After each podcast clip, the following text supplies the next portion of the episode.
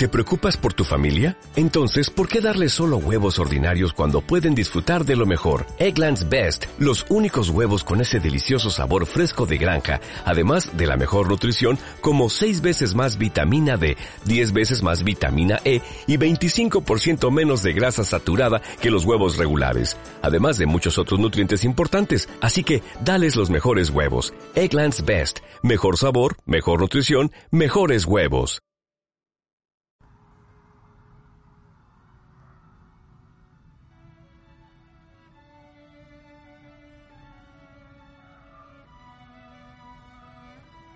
One day more, another day, another destiny. This never ending road to Calvary. These men who seem to know my crime will surely come a second time. One day more. I did not live until today. How can I live when we are parted? Buenas tardes, bienvenidos a Literatura en tiempos de cuarentena. Vamos a seguir hablando de Cervantes como anunciamos en el programa anterior. Y creo que antes de hacer un, pro- un programa centrado en, en lo que nos resta de la obra de Cervantes, es decir, del Quijote y de los trabajos de Persiles y Segismunda, sería mejor hacer un programa acerca de la biografía de Cervantes, que tan imprescindible resulta para conocer su obra.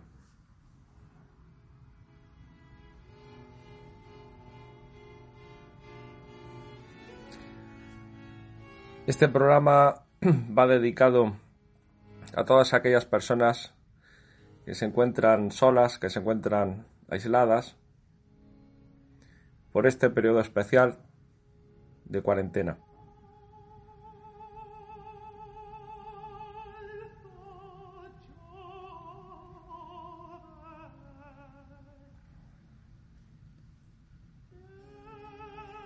Cervantes nace en 1547 en Alcalá de Henares, hijo de cirujano y de ama de casa.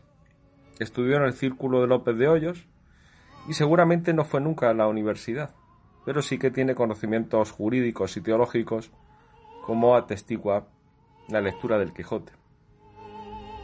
En 1569 viaja a Roma con el séquito del cardenal Aquaviva, según algunos a causa de un duelo que había realizado en España, según otros porque a la muerte del príncipe Carlos, la casa del príncipe Carlos había ido a Roma y eh, Cervantes era amigo de algunos de ellos. En 1571 se traslada a Nápoles y se alista a los tercios y lucha en la batalla de Lepanto. Recibe tres arcabuzazos y pierde la movilidad de la mano izquierda. No es que perdiera la mano izquierda, sino que lo que perdía realmente era la movilidad. En 1575, de regreso a España, es interceptado por piratas berberiscos, que lo hacen prisionero y lo llevan cautivo a Argel.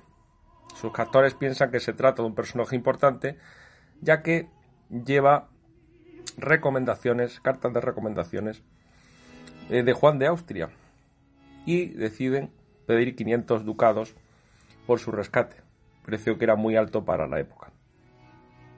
Permanece allí hasta 1580 e intentará fugarse hasta en cuatro ocasiones.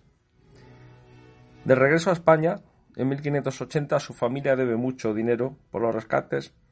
Cervantes acude a la corte en Portugal y le encargan una misión de llevar documentación a Orán, posiblemente un trabajo del servicio de inteligencia de la época. Al regreso de esa misión en Orán en 1582, solicita sin éxito un puesto en la administración de las Indias. Se mueve en Madrid por ambientes literarios y prueba suerte en el teatro. Hacia 1583 lleva, el teatro, lleva al teatro los tratos de Argel y la Numancia, pero sus obras no conectan con el público, que ya había asumido el teatro, el modelo que Lope había propuesto en su arte nuevo de hacer comedias. En 1584 tienen lugar dos acontecimientos importantes. Primero, tiene una hija ilegítima, fruto de su relación con una tabernera de la calle Tudescos, en Madrid. Y por otro lugar, se casa con Catalina Salazar, hija de propietarios rurales, según algunos, para blanquear su condición de converso, condición de converso, de posible condición de converso de Cervantes. Se retira a Esquivias, pueblo de Toledo, con su mujer, y ahí se dedica al cobro de deudas y a trabajar con documentación contable. En esos, en esos años va a publicar su primer libro, La Galatea, novela pastoril que quizás se había iniciado dos años antes en Italia o en Argel.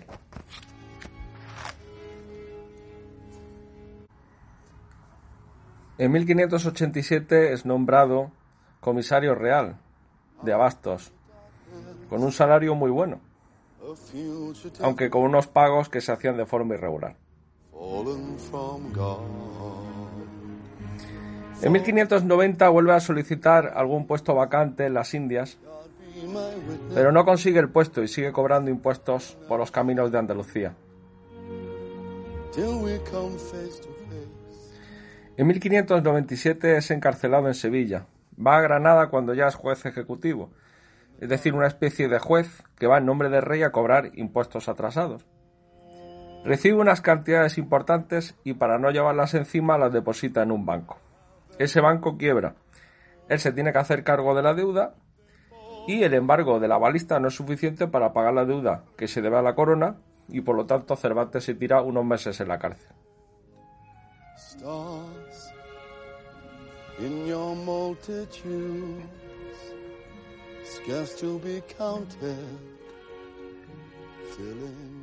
En 1605 se publica el primer Quijote y poco antes había ido a vivir a Valladolid, a donde se había trasladado la corte cuatro años antes.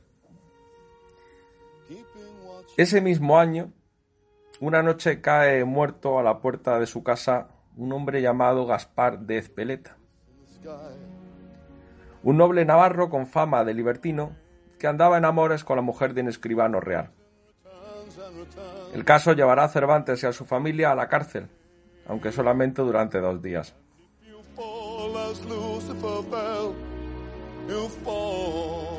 Cervantes se encuentra por esta época, por 1605, escribiendo algunos relatos de las novelas ejemplares y también se dedica a algunos negocios, aunque no se sabe muy bien cuáles son.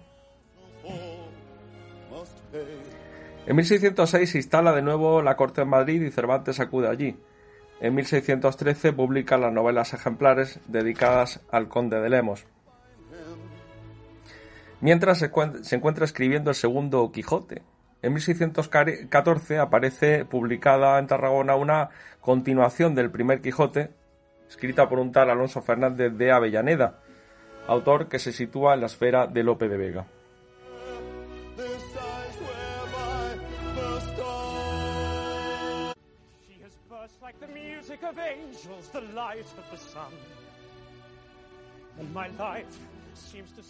En 1615 publica la segunda parte del Quijote, con una estructura diferente a la primera. En este caso no hay historias que distraigan del argumento principal, que son las vicisitudes de Don Quijote y Sancho. Tal vez lo que impresiona más es la muerte del, del Quijote, que está escrita unos meses antes de la muerte del propio Cervantes. El Persiles fue publicado póstumamente por su mujer y hubo de ser reeditado en varias ocasiones. Cervantes murió en 1616 y fue enterrado en la iglesia de las Trinitarias. Hasta aquí el programa de hoy. y recordando el sentido del adjetivo quijotesco, es decir, aquellas personas que se sacrifican por los demás, que luchan por los débiles, creo que, aparte del personal sanitario, al que merecidamente se está homenajeando estos días, también debemos recordar a las fuerzas y cuerpos de seguridad de todas las administraciones y a los soldados, al ejército, ya que además Cervantes fue ante todo soldado.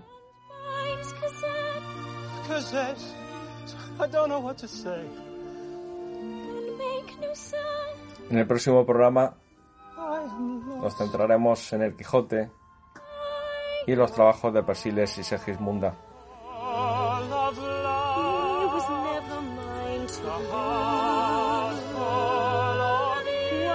Buenos días y mucho ánimo.